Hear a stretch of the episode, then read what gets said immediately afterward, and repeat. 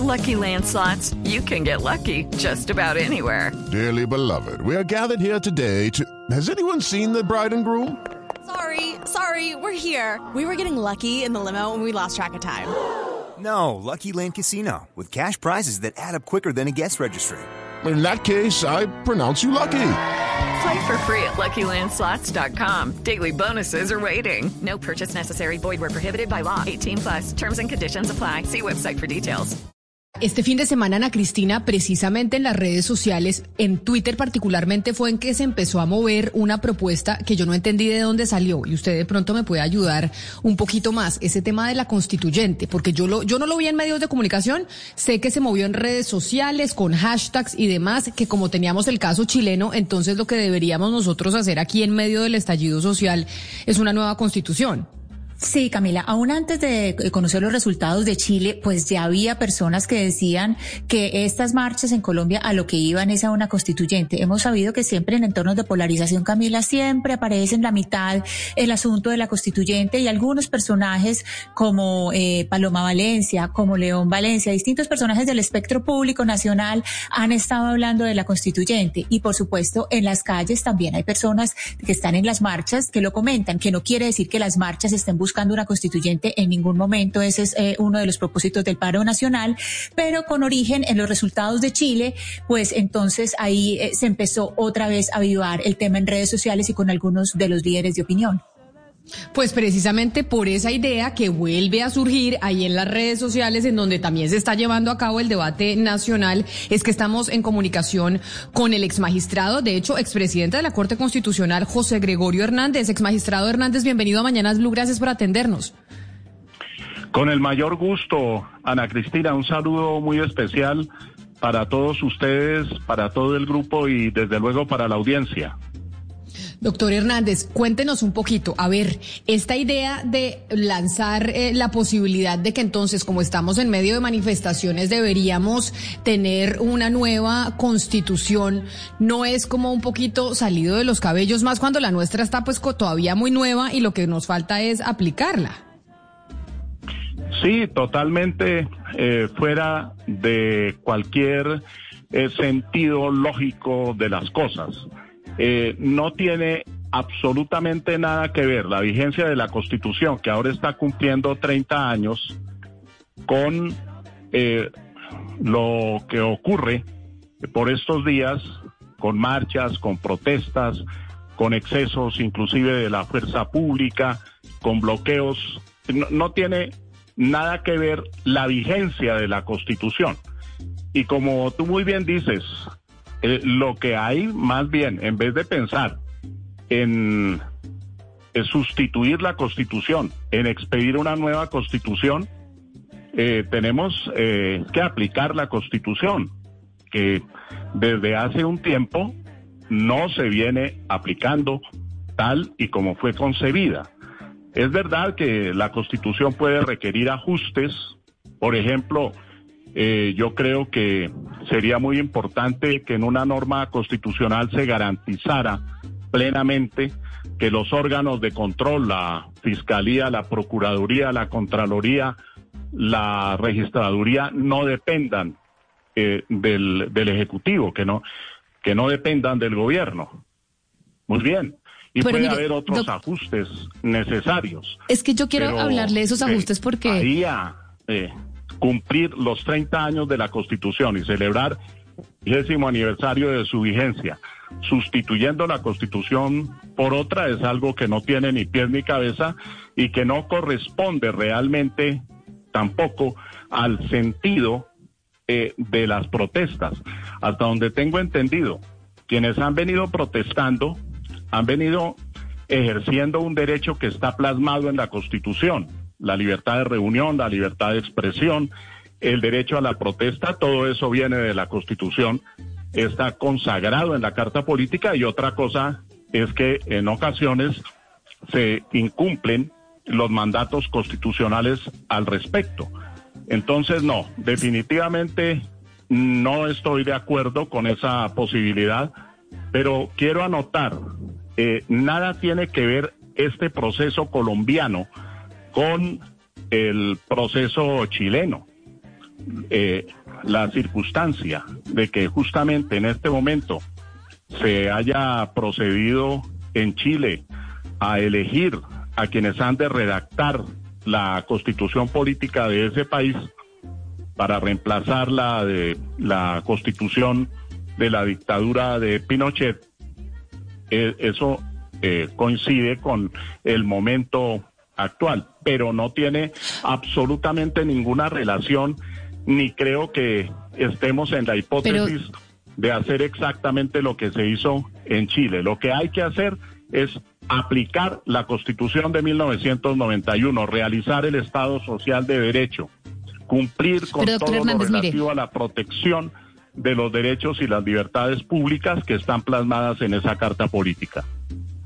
La, doctor Hernández, la iniciativa básicamente de, de, de, hacer una Asamblea Nacional Constituyente, etcétera, viene pues mayoritariamente de la derecha del país. La señora Paloma Valencia lo planteó porque ella quiere pues hacer una corte única, reducir el Congreso, etcétera, etcétera, lo cual obviamente pues es pescar en río revuelto y pues digamos que usted tiene razón en lo que dice. Sin embargo, la Constitución del 91 tiene un problema muy grave y es que no permite hacer reformas estructurales a la misma Constitución. Lo vimos cuando se trató de hacer la reforma de equilibrio de poderes, donde se quería tocar, digamos, esa, esa facultad que tienen eh, las cortes y el, sistema judicial de yo me elijo, tú te eliges, acabar con ese clientelismo. Y cuando se quiso reformar la justicia, la misma Corte Constitucional no lo permitió.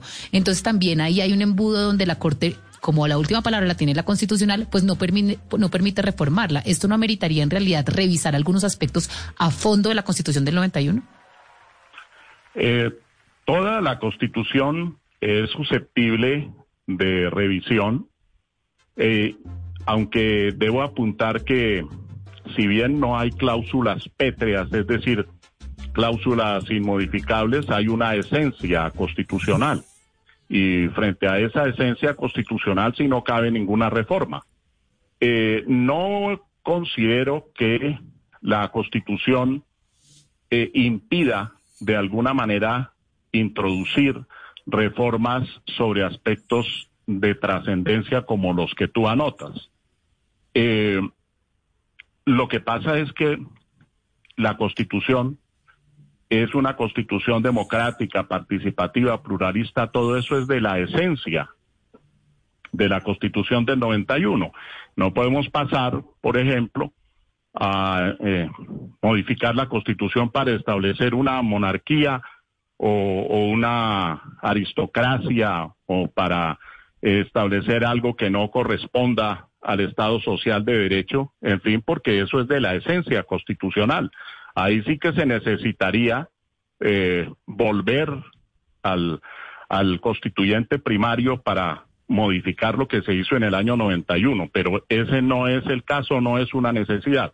Ahora, la jurisprudencia de la Corte Constitucional en materia de reformas, lo que ha eh, resaltado es precisamente eso, que hay una esencia constitucional que tiene que ser eh, respetada, que el poder de reforma que está en cabeza del Congreso o de una eventual asamblea constituyente delimitada, pues no, eh, no es un sustituto del constituyente primario la soberanía reside esencial y exclusivamente en el pueblo. No podemos eh, considerar que el Congreso de la República pueda hacer lo que quiera con la Constitución. Y eso no resulta de un texto de la, de, la Carta Política, sino de una doctrina que ha acogido desde el año 2003 la Corte Constitucional y con la que yo coincido enteramente. No, el, eso que se hizo en el año 91 no se puede venir a cambiar de buenas a primeras, sustituyendo al constituyente primario. No se podría, por ejemplo, hacer lo que propusieron hace un tiempo, hace unos meses, que prolongar o prorrogar el periodo del presidente de la República y de los congresistas por dos años. Eh, ese un golpe de Estado, ni más ni menos, y eso no encaja dentro del concepto de reforma constitucional. Doctor Hernández. Que en este momento las preocupaciones deben estar en otra parte. Primero que todo, eh, el, tema relacionado con la pandemia, eh, estamos en una situación demasiado grave al respecto. El gobierno tendría que estar prestando toda la atención a eso. Eh, y en cuanto a las protestas, pues el derecho a la protesta está consagrado. Pero, pero doctor Hernández, doctor Hernández, perdón, es que cuando, cuando... Como no hay derechos absolutos, pues yo no soy partidario de que ese derecho a la protesta se confunda con violencia o eh, con obstrucción de vías públicas para impedir que medicamentos, eh, eh, ambulancias, alimentos, etcétera, lleguen a su lugar de destino. Doctor Hernández, lo que pasa es que en la, nada lo que pasa, da lo que pasa es que en, la, en el... o para acabar con la Constitución, que además tiene ya 55 reformas introducidas a lo largo de estos 30 años. Es que a ese punto voy, doctor Hernández, es a todas las reformas que se han hecho a la Constitución. Es una Constitución que en múltiples ocasiones le han hecho reformas. Entonces, a la gente cuando un ciudadano cualquiera que no tenga conocimiento de derecho le dicen, vamos a hacer una reforma constitucional o vamos, eh, a, o vamos a cambiar la Constitución, no sabe cuál es el camino y cuál de los dos caminos sería más tortuoso, porque esto es como eh, cambiar completamente la, cara del país, como hacerse una cirugía plástica de, de toda la cara del país. ¿Cuál de los dos sería, eh, digamos, el camino? Usted ya nos dice que una constituyente, pues cambiar la constitución no, pero entonces las reformas constitucionales tampoco serían, tampoco sería una gran reforma constitucional, tampoco sería una salida. Bueno, eh, yo creo que sin afectar la esencia de la Constitución como eh, lo ha expresado la Corte Constitucional, sí se puede pensar en, en, una reforma integral, pero esa es, esa es una decisión que tiene que adoptarse con la suficiente eh, eh, preparación, con el suficiente tiempo. Si, si, vamos a hacer una reforma integral que remedie de alguna manera esta que alguien denominaba la colcha de retazos que va quedando en virtud de, de esas 55 reformas que se han introducido, pues debe pensarse en, sí, en una una reforma integral, pero no en cambiar la constitución. Una reforma integral que eh, elimine todos aquellos actos legislativos que se han introducido por pura eh, eh, razón política de coyuntura, por el interés del gobierno de turno, etcétera, y, y, se puede hacer una reforma integral, pero eso no es de la noche a la mañana, no se puede hacer ahora eh, en medio de la pandemia, en, en medio de todas estas protestas, con las situaciones actuales que tenemos en el campo social, etcétera, eh, eh, eso es para pensarlo, para hacerlo con toda sindéresis, para hacerlo con un sentido de razonabilidad y de proporcionalidad, que es lo que, lo que corresponde al poder de reforma. Perfectamente lo puede hacer el Congreso, pero eso tiene que pensarse y no es un imperativo en este momento eh, sustituir la constitución del 91 por otra. Además, es, es una constitución democrática, como digo, participativa, eh, pluralista, una constitución que plasma una de las eh, más importantes cartas de derechos y libertades. En el por esa razón, no lo digo claro. Eh, y por esa razón, y por esa razón, doctor Hernández, básicamente a los que he tenido oportunidad de acudir para hablar sobre la Constitución de Colombia, lo que he escuchado siempre es el mayor elogio hacia su contenido, hacia los principios y valores que consagra, hacia la eh, contemplación de unos elementos básicos como los derechos y las libertades públicas.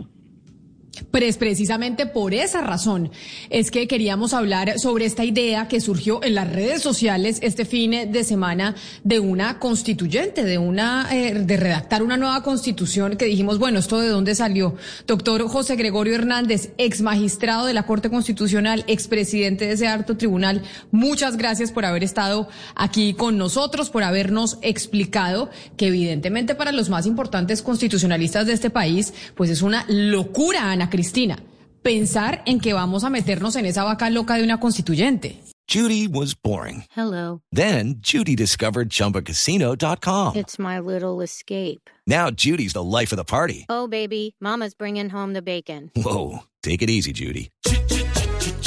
The Chumba life is for everybody. So go to ChumbaCasino.com and play over 100 casino style games. Join today and play for free for your chance to redeem some serious prizes. ChumbaCasino.com. No purchase necessary. Void where prohibited by law. 18 plus terms and conditions apply. See website for details.